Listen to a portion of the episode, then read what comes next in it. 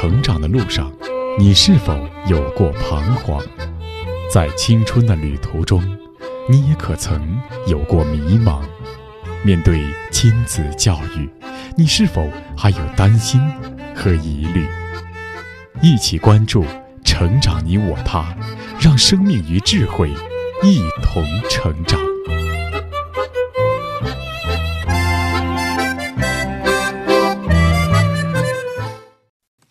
愿生命与智慧一同成长。海内外的各位听友，大家好，欢迎来到《成长你我他》，我是您的朋友钟庆。听众朋友，中国古人有一句话叫“世事洞明皆学问，人情练达即文章”。虽然这句话在某些语境下，它的意思是含有贬义的，但确实它也从一个角度表达了人际关系的重要性。这其实与现代心理学的研究也有相一致的发现。哈佛大学有一个著名的关于幸福的调查研究，调查持续了七十五年，追踪了七百多人的人生轨迹。最终，学者们发现，在影响幸福感的因素当中，人际关系是否和谐占据了非常重大的比例。而就像联合国教科文组织所提出的四个学会：学会学习、学会做事、学会与人相处、学会生存当中，学会与人相处也是其中之一。那么，与人相处为何如此重要？古今中外的历史都让我们看到，人要在社会中生存，人性又是如此的复杂，人与人需要彼此合作友爱。但是，历史的发展过程却也让我们看到，人与人之间常常充满了竞争，要如何看待、如何处理，确实需要很好的学习。尤其是孩子小的时候，班级之间、小组之间的竞争啊，还有班干部的选拔呀。学习成绩的排名啦等等，看起来都充满了竞争，尤其是面对高考，所谓优胜劣汰的竞争，处理的简单化或者极端化，就延伸出一些令人堪忧的口号，比如提高一分干掉千人、破釜沉舟、背水一战等等。而这种强烈的竞争以及竞争当中的焦虑，导致了许多孩子的心理健康问题。那么，我们的孩子需要用什么样的心态去面对竞争，或者说，我们怎样才能够拥有积极健康的心态呢？现在我们也都在提一个概念，叫双赢。那在竞争当中，真的有双赢这回事吗？那上期节目，我们一起聆听了资深媒体人周璐所写的《我用阅读教育孩子》一书。那么今天我们就继续来聆听，在与人相处这方面，周璐是怎么教育孩子的。好，我们就继续来聆听我用阅读教育孩子第四章的第七篇：团队合作让孩子在小社会中如鱼得水。播讲时代。团队合作让孩子在小社会中如鱼得水。升入初中不久，云州兴致勃勃地告诉我。快到中秋节了，自己这个新当选的组织委员决定在新班级里搞一场关于中秋的活动，以增进同学之间的了解，增强班级的凝聚力。大家热情高涨，共有近二十个同学报名参加筹备。班委决定把报名的同学分成两个小组，各自拿出一个方案进行 PK，最后得票多的小组胜出，组织中秋活动。过了几天，云州又告诉我，两个中秋筹备小组拿出的方案都很棒，一个是中秋诗词会，另一个是自己动手学做月饼。同学们都不知道选哪个好了，两个小组都纷纷在私下里拉票，搞得班上这几天呀火药味挺浓的。他问我该如何处理这些矛盾，学校。就是一个小小的社会，一个小小的江湖，孩子们在其中历练成长，开始认识自己的社会属性，开始学会如何进行团队合作，如何在团队中与人沟通协作，一起获得集体的成功。每一个孩子的成长与发展都不是独立完成的，他们必须在与同伴的交往互动中完成社会化，成长为一个社会人，这对孩子的成长意义重大。团队合作是个人能力中的重要一环，各大企业也是把是否具有团队合作能力作为招聘新员工的重要考核指标。由此可见，团队合作能力是社会的要求，是孩子在未来立足职场不可或缺的重要素质。在美国，学校非常注重培养学生的团队合作能力，包括对学生的独立思考、自信、社会适应性等个人素质的提升，也包括与人沟通、换位思考、双赢思维、倾听等能力的培养。在未来，一个人是否具有团队合作的精神和能力，比他所掌握的知识和技能更重要。这也是未来的人类区别于人工智能的重要竞争力。懂得如何与人合作，才能在职场中取得成功，才能在事业中不断完善自己、提升自己，才能不被人工智能替代。所以，对于孩子来说，具备良好的团队合作能力是成长的必备技能。那么，家长应该怎么做，才能培养孩子的团队合作精神，帮助孩子成为团队里受欢迎的人呢？首先来谈谈杰出青少年的七个习惯。我对云州说：“你记得你小时候读过的一本书《快乐儿童的七个习惯》吗？”云州回答：“当然记得啦，尖尖、萨米、跳跳等几个小伙伴的故事有趣好玩，让我记忆犹新。那棵七个习惯的成长大树更是深深地刻在了我的脑子里。我知道团队合作的时候需要双赢，但是具体怎么做才能双赢呢？”我从书架上拿下了那本《杰出青少年的七个习惯》。对他说：“现在你可以读读这本书了，它或许能帮你解出这道难题。”杰出青少年的七个习惯是快乐儿童的七个习惯的进阶版，他用贴近青少年生活场景的故事、轻松幽默的文笔、生动有趣的漫画，更加详细的为成长中的少年讲解了何为七个黄金习惯，用什么方法才能养成这七个习惯。年少的时光如白驹过隙，孩子们可以在叛逆中虚度光阴，也可以在习惯养成中成就未来。作者肖恩·科维告诉记者，要想取得公众领域的成功，必须避免两个恶魔缠身，其中一个便是竞争。举一个例子，在影片《星球大战》中，天行者卢克得知有一种被称为“力”的东西，是所有生命的源泉。后来，卢克在与邪恶的黑武士作战时，又得知这种力有阴暗面，且有非常强大的力量。竞争也是如此，有光明的一面，也有阴暗的一面。当你同自身竞争，或是竞争能让你最大限度地发挥自身的潜能，这就是善的竞争。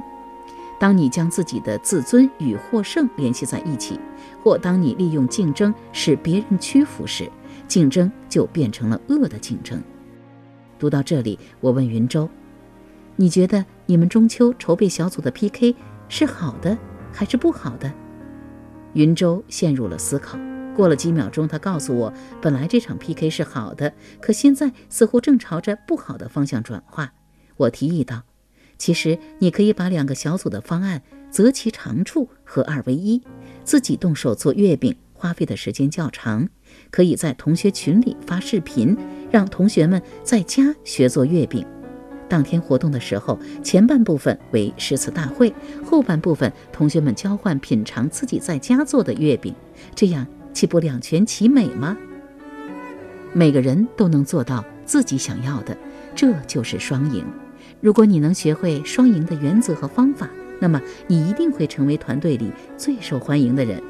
我告诉他。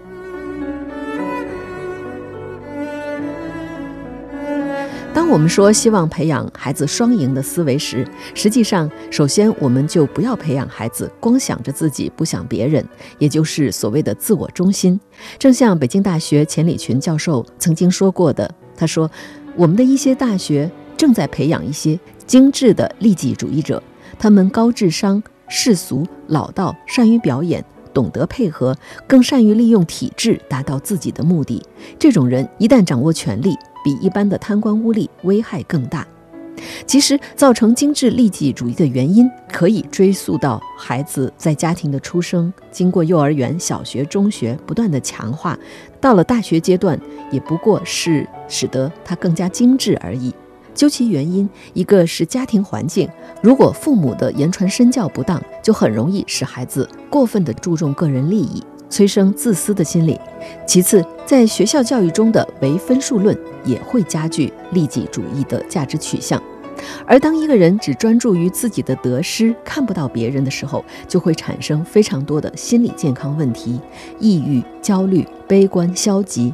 由此，我们无论在家庭、在社会、在学校，都要帮助孩子，不要只看到眼前，只看到自己的利益，而要看到更长远，看到其他人，看到更多人的利益，也就是要培养双赢的思维、多赢思维。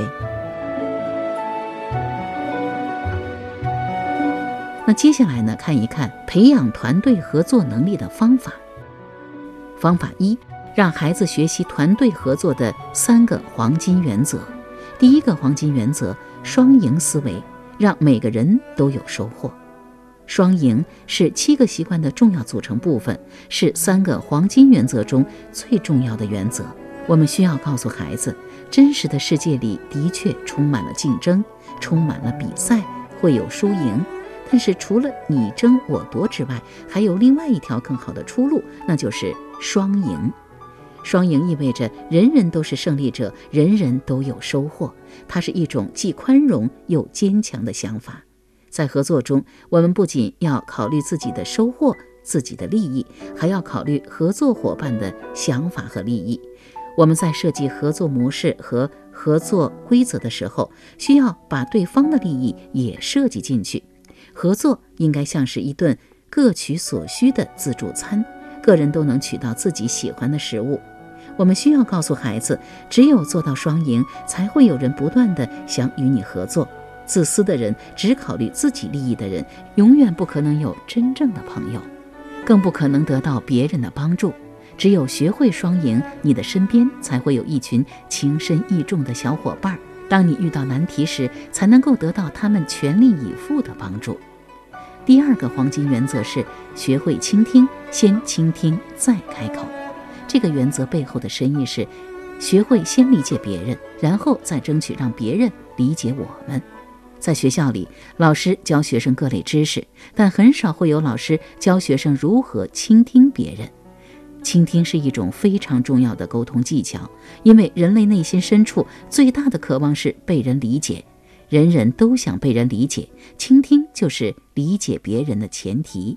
所以，我们需要告诉孩子，倾听不是在浪费时间，而是在表达我们自己对对方的关心和理解。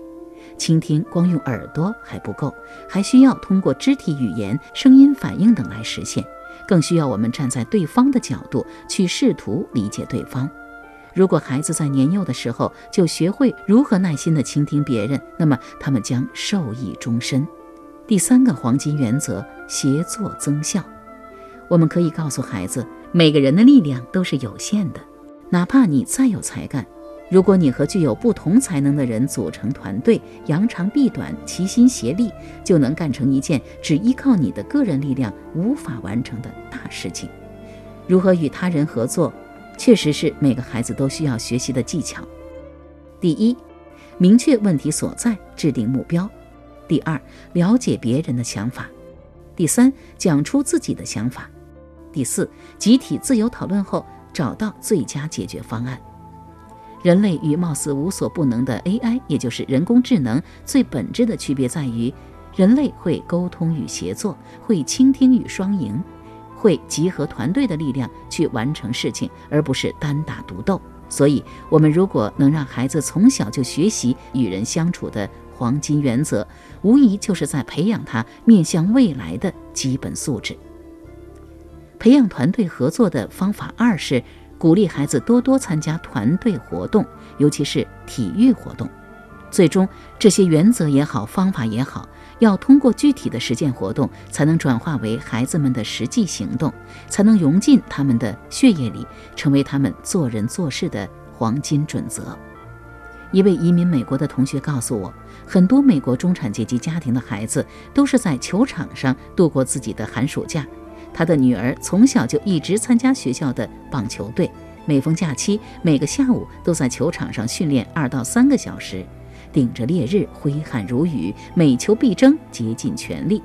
家长们都认为这样的做法磨练的不仅是孩子的体能，更是孩子的意志与品质，打磨的是孩子的团队协作能力。培养的是孩子完整的人格和对生活的热爱。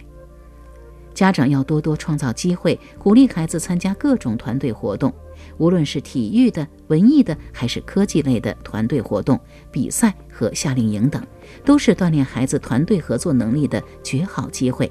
并且我们要做到在过程中不插手孩子们的事情，让他们有问题、有矛盾、有困难时自己学习沟通解决。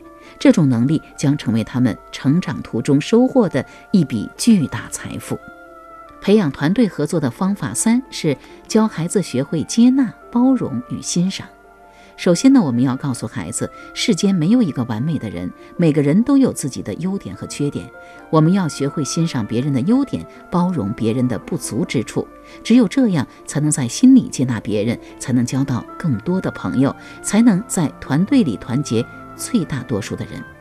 家长需要鼓励孩子多和不同性格的孩子接触，认识更多不同类型的朋友，不要只和自己喜欢的朋友玩。要学会和更多的人友好相处，要让孩子多多发现别人身上的闪光之处，发现值得自己学习的地方，不拿自己的优点和别人的缺点比较，并对他人给予足够的尊重。最重要的是，父母要以同样的态度去对待他人，接纳他人，这是对孩子最好的言传身教。让孩子从小养成善于接纳别人、宽容他人的品德，对他的成长有着重要的意义。总结一下，在杰出青少年的七个习惯中，作者讲述了团队合作的三个黄金原则：双赢思维、学会倾听、协作增效。孩子们需要在实践中，在团队活动、体育活动中，学会运用这三个原则，学会接纳、包容与欣赏他人。春秋时期著名的军事家孙子曰：“能用重力，则无敌于天下矣；能用重智，则无畏于圣人矣。”希望孩子学会用重力和重智去开创属于他们的未来。重力是指众人的力量。众智是指众人的智慧，也就是说，我们要善于与他人合作，借助众人的力量和智慧，这才是最优的选择。那么，从古至今，为什么都要强调这一点呢？因为我们眼之所见看到的更多是竞争的现象，以至于我们会把这个世界理解为是弱肉强食、适者生存的世界。但是，这其实只是表面现象。因为整个世界它是一个完整的体系，每一件事物、每一个人看似是独立的，但却又彼此关联，是一个庞大的生态系统。大家都好，大家都得到，才是真正的好。